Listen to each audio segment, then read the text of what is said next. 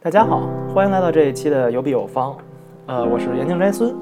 那么有笔有笔有方呢，是一档在 Indinova 的帮助下得以成立的播客节目。在这里，我们着重从设计的角度讨论游戏，以及在后现代的社会中得出并分享自己的设计理念，并给听众带来启发。那么从这一期开始呢，我想要试图用一种新的啊录制方式来去录制咱们这一档节目。那么这种新的录制方式呢，其实是一种更加碎片化的录制方式。那么从现在开始呢，有一些节目我会选择使用这种手机录制的方式，然后非常快捷的去录制几个啊三到五分钟的片段，然后并且将它们这个编辑整理出来，然后形成一篇主旨。这样，那么这样做呢，当然有一些好处了。那么好处，首先最重要的好处，我认为是能够提升这种呃播客的更新频率。那么，因为我们之前这几个主播现在就是天各一方了嘛，然后像这个 a r n e x 去了日本，然后利亚去了。呃，加州，然后莉莉也回国了。那么实际上导致我们这个想要说像原来一样再约起几个主播，然后就一个游戏进行讨论，这样的这个时间成本其实太大了。我们还要说跟大家约说什么时候大家有空啊，然后再这样约一个时间，让大家工作也很忙，所以其实这样就是很难约到一起去。那么呢，现在的这种方式呢，是说我一个人坐在手机前边去进行一个录制，然后可能会更轻松一点，然后也更容易说。阐发出我个人一些自己的思路是这样，然后原来那种方式呢，也会说啊，因为我们想要说录制一个更好、更有这个质量的音频，所以我们还得要说把这些什么声卡呀、什么之类的这些设备全都支起来，然后这些东西弄起来其实也挺麻烦的，然后这样一懒的话就不想弄了，对吧？那么现在这种方式呢，设置起来非常方便，然后插上就能用，然后音频质量也不算特别差。所以说呢，这样让我有一种更加容易去录制的一种冲动。这样，比如说我有什么想法了之后，我直接一插上，然后一切一开始录制，然后几分钟的这样一个短音频就可以录制出来。然后之后我们再拼接，然后再形成一个有主题的节目，是这样。那么整个这样下来的话呢，整个这个节目它就会变成一种更加随性化的、更加随笔性的这种呃思路的一个总结和整理。那么这些情况下，当然我们原来这种呃就某个游戏讨论的这个呃节目形式还会保留，但是呢，像这样的形式呢，可能会更加呃有效的提升我们的更新频率。把一些这种新的节目加进去之后呢，也不会让大家有一种这种叫什么更新荒的感觉，对吧？因为我们感觉上一期的这个节目距现在又好几个月了，这节目已经快变成一个季更节目了。然后再往上走的话，其实已经考虑再往上一期的话，已经变成年更节目了，对吧？这样下去其实不太好啊，是这样。所以从现在开始呢，我们可能采用一种哎更加这种碎片化的拼凑的方式，然后呢让这些思路更加的呃容易聚合起来。那么这一期节目呢，我们讨论一个相对来讲比较有趣的问题啊，叫做 Breaking the Rules。这个其实生发起来有一个小小的故事，这个题目的生发有一个小小的故事，就是我从 NYU 毕业的时候，这个有一位非常著名的教授叫做 Eric Zimmerman，他是这个 The Rules of Play 的作者啊，作者之一。然后呢，就是我们毕业的时候总想留下，留下留下一些这种这个纪念，对吧？然后呢，我就把这个书去我买的这本啊《The Rules of Play》这本我们的教科书拿去给他，然后让他去给我们签一个名儿。然后这样的话，我这本书说不准回来之后还有说啊有原作者签名，对吧？然后可以一卖卖好多钱的这种感觉，当然也不会卖了。然后呢，呃，这个 Eric Zimmerman 呢是我们这个明星教授，他在我们这个书上签名，他签了一个非常有趣的这个名。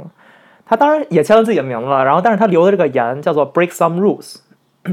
那么这个其实让我有一个一定的思考，因为这本书本身叫做 The Rules of 呃 Play，对吧？它讲的就是呃游戏的规则，游玩的规则这么一个问题。它是从把游戏当做一个系统去理解的。我们从我们之前几期节目，大家应该已经能够察觉到，就是 Eric Zimmerman 他本身是一个 ludologist，对吧？他是从呃他是这种游戏学者，他理解游戏本身就把它理解成一种规则系统。但是他所签来的名呢，是说啊，break some rules，break some rules 这个东西就是 似乎把他的整个学术理念一定程度上颠覆了，对吧？把一些这种规则，他所最注重的规则打破。那么这个其实给了我很多的思考。然后自从毕业以来，我一直在思考这方面的问题。所以这些东西呢，就综合起来，想要聊一期这样的相关的节目。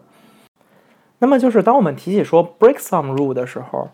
我们应该理解说这些 rule 到底是一些什么东西？是你怎么可能 break rule，对吧？你怎么在 break rule 的过程中，这个游戏仍然是游戏，是可以玩的？因为很多情况下，从我们的生活中的积累，就是或者我们第一个直观的感觉是说，当你犯规了，当你犯规的时候，这个游戏其实很多程度上你就没法玩了，对吧？就是比如说我们想考虑一下这个 basketball 这种篮球，然后你犯规了，然后大家就会非常愤怒，说：“哎呀，你这犯规，对吧？”然后，呃，这样没就玩起来不开心了。比如说你拿脚踢，对吧？或者说你直接背一个，我不知道背一个这种这个叫什么喷气式火箭包，然后灌篮，对吧？这就没有意思了，对吗？所以很多情况下，游戏需要规则才能够成立，才能够有好玩儿。它更多情况下像是一种带着镣铐跳舞的这种感觉，对吧？就明明我们可以做所有的事情，但是这个游戏的规则使我们不能不得不去按照游戏的规则去运行，而去不去做一些我们在我们看来显而易见，甚至能够轻松取胜的事情。那么这种规则的成立本身其实是一个游戏的这种形式化的叙述，对吗？然而这个有意思的一点就在于呢，说这些 rule 本身。它是不是神圣而不可打破的？而在我们这种现实中玩游戏的这个过程中，我们是不是曾经也要试图想要去尽可能的去打破这些 rule？就叫这个说法，我们叫做 gaming the game，就是把这个游戏本身当做一个系统去玩它，去玩这个游戏本身这个系统，试图去寻找这个系统中的规则的漏洞，从而为我们带来这种得利的情况。比如说，我们举一个举一个这个现实生活中的例子，一些游戏它是带有 bug 的，对吧？比如说，我记得这个 Overwatch 最早的时候有一些比较比较恶心的 bug，然后让麦爹会相对来讲比较强，对吧？然后或者说这个卢西奥，在我印象中是这个滑墙是有一定程度的 bug，可以导致你怎么样做就可以无限滑墙。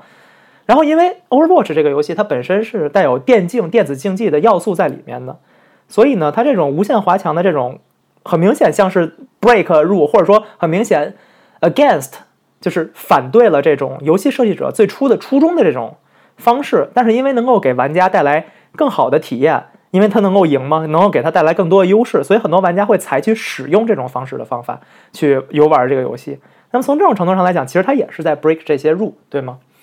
所以在这个意义上来讲呢，我觉得就是 break rule 这件事情，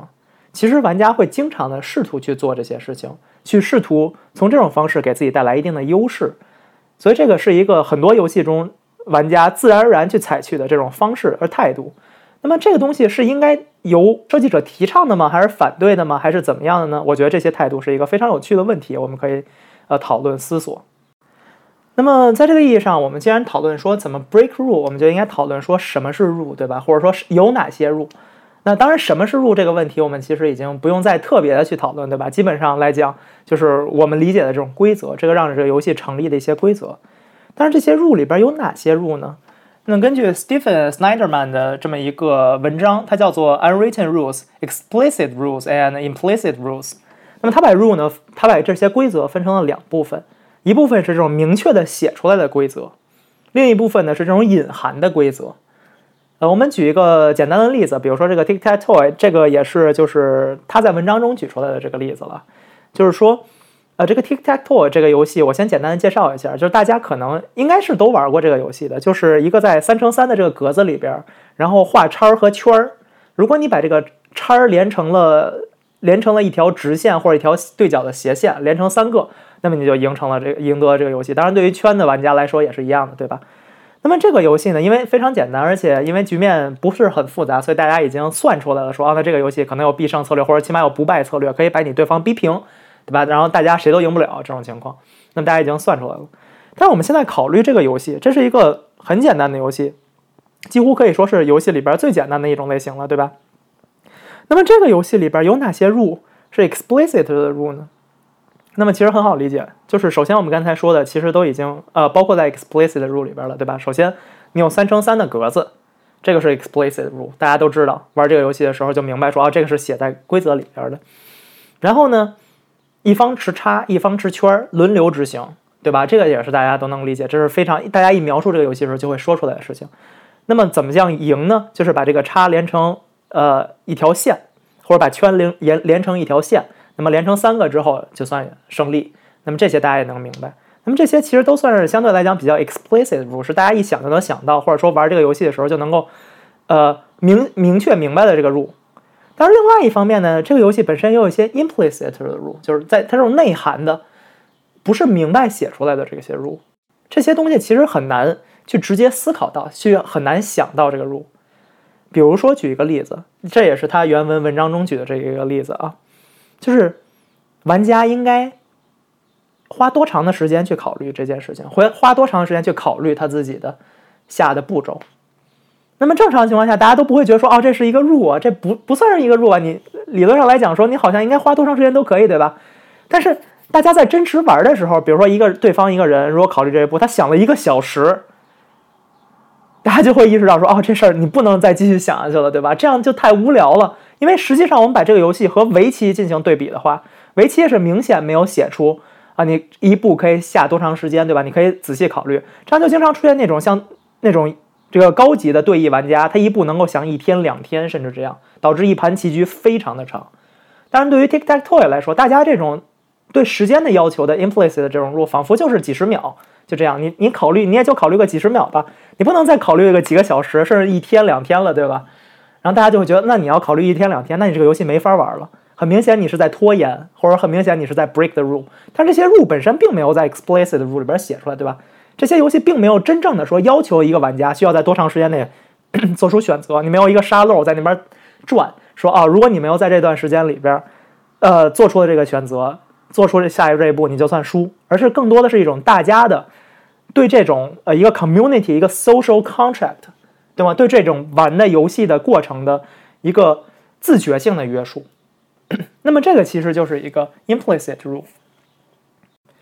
那么这就带来了一个非常有趣的问题了。对于这种物理的游戏上来讲的话，我们能够知道说，in place rule 很多情况下其实是你相对来讲还好理解的，对吧？就比如说呃这种呃运动型的项目的话，那你就有一些基本的运动道德，对吧？你不能你不能过去把人给踢了，把人给打死，对吧？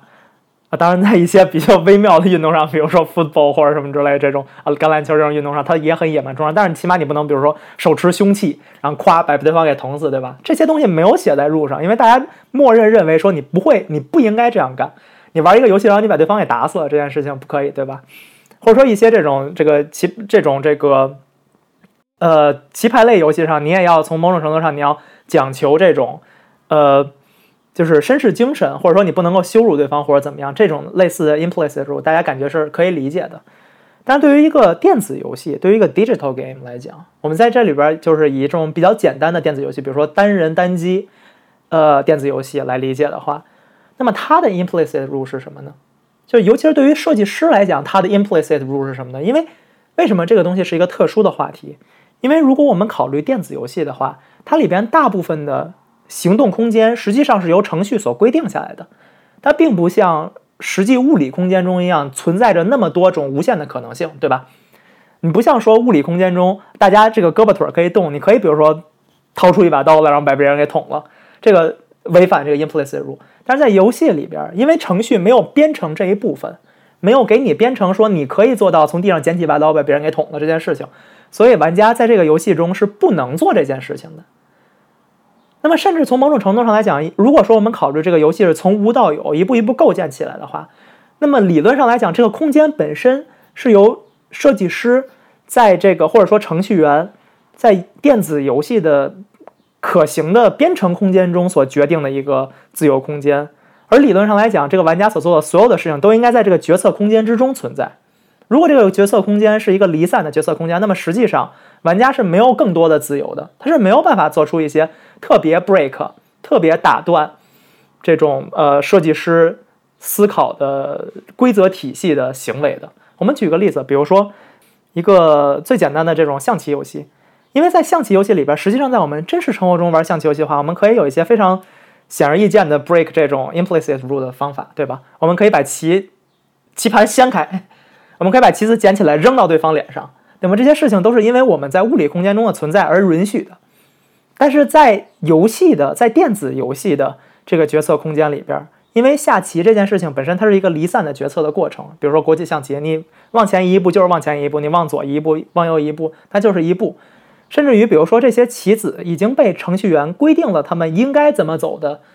呃，行动方式，这就导致了，比如说在正常游戏中，我可以下错棋，我可以把兵这个往前拱三步、四步，如果对方没发现，那我就算拱过去了，对吧？一个笑话就是说，比如说啊，对方在和我下棋，然后我把杯子扔到地上，然后对方去捡杯子，趁着这个时间，我赶紧把棋盘上的所有的棋子重摆一遍，然后占据一个更优势的地位，对吧？这这种镜头，这种 GIF 的镜头，大家可能见到过。那么这是明显一个 break 这种 implicit rule 的行为。但是在游戏空间里，在电子游戏空间里，你是做不到这件事情的。那么从这种意义上来讲，电子游戏的 implicit rule 到底是什么，是一个更值得思考的问题。而且我们设计师要不要把这种 implicit rule 打开来，让玩家去能够使用、能够玩、能够用这种 implicit rule，是一个更需要考虑的问题。那么下面我就来稍微总结一些我认为。呃，电子游戏中的一些 implicit rule 的几种方式，是我想到的一些 implicit rule 的例子。那么，如果说大家还能够想到其他例子的话，欢迎来信补充。那么，我的个人的电子邮箱是 z zhou at zz dot info，。那么全拼就是 z e d z h o u at z e d z dot info 这么一个邮件地址。如果大家有其他的思考的话，可以发送给我，或者在直接在微信上的有笔有方的这个群里边。啊，那么发送给我是这样。那么我现在想到的 implicit rule 呢，有这么几种可能性。首先，刚才我们在强调这个系统的这种呃决策空间的限制的过程中，我们其实有意的提出了两个词，叫做离散性的，对吗？就是当然大家学过数学或者学过这种这个呃高等数学吧，或者离散数学理论，大家都知道什么叫离散的东西，对吧？就是它是一个一个隔开的、分割好的。那么玩家的决策都是在这个离散的空间里边进行的话，它相对来讲更难有 implicit rule。但是反过来讲，因为现在的游戏中往往都会带有物理引擎这种东西，对吧？那么这导致玩家的很多情况下的决策空间其实是一个，其实是一个连续的决策空间。那么这就可以导致说，玩家可以在这个连续的决策空间中做出一些设计师一开始根本没有想到的事情。这个举一个例子。呃，举一些例子的话，其实也是相当好举的。比如说，还是我在 NYU 的另外一位教授，那么 Bennett，呃 bennet Foddy。那么 bennet Foddy 现在最近是更火了一下，对吧？他原来是做这个呃 QWOP 的这个作者，然后呢，现在因为更火了，《绝地求生》，对吧？就是这个攻克难关与 bennet Foddy 一起攻克难关这款游戏，然后他现在在可能在国内的知名度更加的上升了。那么他的游戏设计的理念的一个最根本核心性的要素就是。他经常采用这种 awkward physics engine，它经常采用这种让人感觉非常不自然的、奇怪的、别扭的那种物理的隐形的方式来去驱动角色，然后造成一种更加有趣的别扭感。那么这些别扭感本身，它首先给玩家带来一种新奇的体验，一种愉呃。我很难说愉悦，因为这个它会带有不同的这种出乎意料的新奇感。比如说，大家在玩 QWOP 的时候，会对这种人物角色的这种滑稽的、笨拙的动作所逗笑。那么，大家在玩这个和和 b e n d i f o d y 一块共度难关的时候，大家会为这种啊一不小心就整个人回到家乡的这种呃失误、这种物理导致的失误而感到非常的沮丧，进而会觉得有一种这种受虐的快感，或者我可以这么理解，对吧？然后在他的其他一些游戏，比如说他曾经和这个一些人联合合作做了一款叫做 Sports Friends 的游戏。那么这个游戏里边，他是负责做那个就是撑杆打球的那个小游戏的呃主要制作人。那么在那个游戏里边，它的这种物理更多是一种滑稽的表现形式。这个杆子可以晃悠晃悠晃悠晃悠，然后你可以对敌人进行呃不叫敌人就是你的对手，可以从某种程度上进行攻击，然后踢球这样子，然后它会导致一种不同的效果。那么这些效果中，当然首先 b e n e f o d y 在自己制作这个游戏的过程中，他有一个他自己的玩法，这个玩法往往也很有可能是他自己所想的这种官方攻略本，对吧？官方玩法。但是因为这个物理引擎的存在，使得玩家可以用一种各种各样不同的方法进行对这个引擎进行这种 crack，进行 hack，然后做出来甚至于原作玩家。所呃原作作者所未必能想得到的情况，甚至在这种意义上，它是打破了这种 implicit rule。比如说，我想举一个例子，我想这未必是他确实这么想的，但这可能是一个例子。比如说《绝地求生》，也许 Bennett 一开始并没有想到说用锤子可以推开，然后让这个玩家上升。他想的更多的可能是说凿地或者什么之类的。但这些基本的操作被玩家说非常经典的这种呃操作被玩家呃一步一步的发掘出来。我在思考，也许可能会有一些其他的方式，比如说，他利用这个石头的玩家可以利用石头的一些角度，让角色卡在那边而不至于掉下去。那么这些可能是在最早 Bennett 进行玩关关卡设计的时候未必想到的一些部分。那么从这个角度上来讲，一个最简单、最基本的 implicit rule，在有电子游戏中的一个 implicit rule 就是它的 physics system。那么另外一个我所能想到的 implicit rule 其实是一个更广泛的问题，我认为是 genre，就是 genre 的一个基本的知识。就我们说 genre 就是这个游戏的类别。比如说我们现在对于这种核心玩家或者说玩了很多游戏的玩家来讲，我们知道说好，我们现在拿到一款 FPS 游戏，那么我们基本上知道 WSAD 是前后左右移动，鼠标控制准星和这个这个摄像头的方向。一般左键是射击，右键可能是瞄准或者是特殊射击，这样空格是跳跃，然后 R 键是换子弹。这些对于我们这种玩了很多 FPS 游戏的人来说，这些都是实际上是 implicit rule，或者说是因为张热带来的这种习惯留存。在一个游戏的，呃，在很多游戏或者说很多 FPS 游戏的教程观里边，它是不会教你这些的，它会教你这个游戏的特殊系统是什么，但是它不会确切的写出来说啊，那好，W 是往前走，S 往后。A D 左右平移，左键射击，右键怎么样？它很难说，在现在这个社会里边，在现在这个游戏发展的成熟度里边，它已经不太会通过这种方式去去再教交代给你这种非常基本的知识了。那么这些知识逐渐就根据积累，根据玩家经验的积累，就变成了一种 implicit rule。我意识到这一点，是因为首先我现在在做一些教学的活动，对吧？然后我去教一些这个孩子关于说如何用这个 Minecraft 去学习计算机知识这种简单的事情。然后我突然发现一些情况，就是我认为天经地义的一些非常简单的移动方式，WSAD 去移动，然后空格跳跃，然后鼠标去挪换位置。这对于很多没有接触过 FPS 的玩家来说，这是一个很完全全新的操作方式，他们并不能熟悉这个方式。我甚至找到一些我的同，就是我教的这些学生，他们特意把 WSAD 转成上下左右键，然后用右手控制上下左右键，也用右手控制鼠标，这样导致他们的整个前进的过程会更加缓慢。这个在我们这些就是老 FPS 玩家看来，可能是说啊，呃，不合适的一种方式，不舒服的一种方式。但是这对于这些新玩家来说，正是因为这些 implicit rule 没有被写在 explicit rule 里面。他们重新去探索这件事情，所以他们才会阐发出一种新的感觉。这种感觉从某种程度上来讲，也可以叫做打破了这个 implicit rule。那么这个情况其实有一些非常奇妙的拓展、奇妙的延伸。比如说，我们知道最早的这个 RPG 游戏，我们把 RPG 游戏拿过来去做一个例子啊。最早的 RPG 游戏应该是我们在这个西方语境下讲 RPG 游戏，最早的肯定是这个桌面 RPG 游戏。无论是 D N D 或者它的前身，对吧？那么就是桌面角色扮演游戏，在这个意义下，有一个 Dungeon Master 扮演一个，比如说这个地下城主，对吧？然后出谜题，出这个故事情节，然后大家根据这个故事情节实时进行角色扮演，然后要不然去打怪踢门，要不然去通过这个说服的方式套取信息，然后推进剧情，是这个样子。把这个游戏挪到计算机上之后，最早出现这几类计算机游戏，其实大家还是。比较循着这个路走的。那么大家对于大家来说玩这个游戏更重要是说体验角色扮演，体验这些不同的选择，然后去呃体验这种战斗系统。那么在角在这个游戏挪到电脑上之后，仍然是角色扮演占据了主要的潮流。不，我们可以去看，比如说《波德之门》或者《冰封谷》这种经典的 RPG 游戏，我们都可以察觉到角色扮演和剧情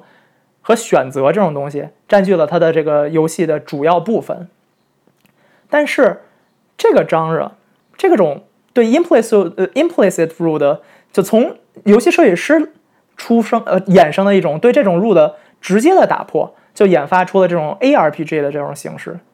集这集中于动作上的 RPG 的这种方式。比如说最经典的例子是我们这个大家都知道的呃暴雪的暗黑破坏神系列。那么暗黑破坏神系列，很多人在最早玩暗黑破坏神的时候，不在意剧情的。这个剧情可能很好，可能不怎么样，但是他们不在意，